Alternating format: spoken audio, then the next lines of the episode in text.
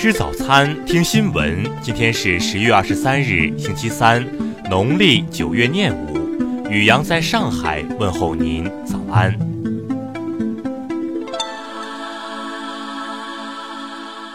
听新闻早餐，知天下大事。先来关注头条新闻：中国为啥没来国际宇航大会上？这问题被置顶了。十月二十一日，第七十届国际宇航大会在华盛顿开幕。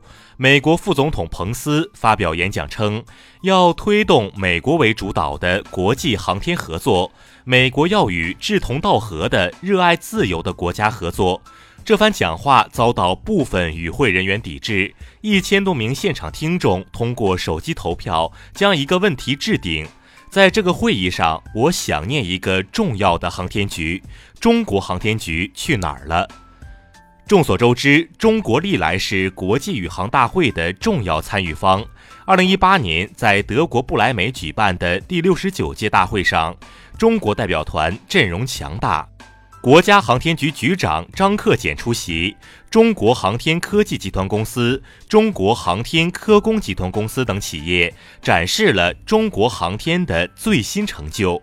而今年在举办的这届大会上，这些企业没有出现。事实上，一段时间以来，美方对中方的学者、学生、企业界人士和科技人员等。赴美采取了拒签、拖延签证申请、吊销赴美长期签证、盘查骚扰等措施，阻挠中美正常的人文交流与人员往来。这一现象的背景是，美国政府把自己的偏见带到国际科技合作领域，频频制造障碍。希望美方摒弃冷战和零和思维，正视基本事实，为两国各界交往架设桥梁，而不是构筑高墙。采取有效措施，进一步推动和便利两国人文交流。再来关注国内新闻，人社部消息，为进一步方便群众，提高办事效率，将再取消四十二项证明事项材料。其中包括死亡证明、在读证明等。工信部二十二日表示，携号转网进展非常顺利。目前，天津、江西、海南、湖北、云南五个省份已正式提供此服务。第三代杂交水稻首次专家测产结果二十二日发布，平均亩产达到一千零四十六点三公斤。这是第三代杂交晚稻亩产首次突破一千公斤。香港政务司昨晚表示，立法会将在二十三日正式动议撤回逃犯条例修订草案，为争议事项及条例草案完整画上句号。商务部市场运行司负责人近日介绍。前三季度全国餐饮收入同比增长百分之九点四，高出商品零售增速一点四个百分点。农业农村部消息，目前全国已有十一个省区市通过了农村生活垃圾治理整省验收，百分之八十以上行政村的农村生活垃圾得到有效处理。中国国家知识产权局日前印发有关专利领域联合惩戒的文件，以加强知识产权领域信用体系建设，推进专利领域联合惩戒工作落地实施。瑞士信贷周一公布的年度财富报告显示，截至今年年中，中国有一亿人财富名列全球前百分之十，香港位列高净值财富损失最多者之列。再来关注国际新闻，美国国务卿蓬佩奥二十一日称，美国完全准备好在必要时对土耳其采取军事行动，但他同时坚称，华盛顿更愿意动用其外交力量。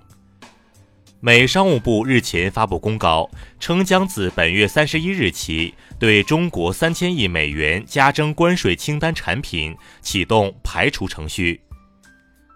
俄国防部长绍伊古二十一日在北京香山论坛期间表示，如果美国不在亚洲或者在欧洲部署中程导弹的话，俄罗斯也不会部署。英国议会下院议长二十一日。否决了政府提交的一项要求再度表决新脱欧协议的动议，理由是再度表决将导致重复无序。初步投票结果显示，加拿大现任总理特鲁多率领下的自由党拿下一百五十六个席位，领先于保守党的一百二十二个席位，成功赢得第二任期。叙利亚总统阿萨德二十二日表示，与库尔德武装合作不是政治决定，而是宪法和爱国义务。据美媒报道，日本一款名为“遥机”的微型轮式机器人将于明年七月前往月球，这是日本第一辆登陆月球表面的月球车。二十一日，维基解密创始人阿桑奇现身伦敦一家法院参加听证会，期间法院法官驳回了他推迟二零二零年全面引渡听证会的请求。再来关注社会民生新闻。二十一日晚，焦点访谈栏目曝光了四川一医院违法出售出生医学证明。目前，涉事医院已停业整顿，相关部门责任人员正在接受调查。江西鹰潭近期针对黄赌毒亮剑，截至目前已清理麻将房二百六十八间，收缴赌博机、麻将机二百九十八台，责令停业整顿娱乐场所五十二家。实名举报单位违规，新郑市一女子被打成耳膜穿孔。近日，官方发布情况说明称，打人者某社区卫生服务站站长黄某已被停职待处理。深圳警方二十一日就龙华四岁小男孩被年轻女子诱拐一事发布通报称，此事系夫妻因感情纠纷争夺孩子抚养权，孩子目前平安无事。据湖州市中级人民法院消息，昨日下午，二十四年前湖州特大抢劫致四人死亡案两罪犯被执行死刑。再来关注文化体育新闻。二十二日，中国足协官方宣布了足协杯决赛的首回合比赛时间：十一月一日晚十九点三十五分，山东鲁能将坐镇主场迎战上海申花。世界军人运动会女排比赛落下帷幕，冠军争夺战中，中国队一比三负于两届卫冕冠军巴西队，连续三届不敌对手，屈居亚军。近日，随着水位持续下降，丰水期浸泡在鄱阳湖底的一座总长两千九百三十米、被誉为中国最长的湖中古石桥露出水面。美国研究人员二十日发现。中途岛战役，日本参战航母赤城号葬身在太平洋中部海平面以下约一万七千英尺深的海底。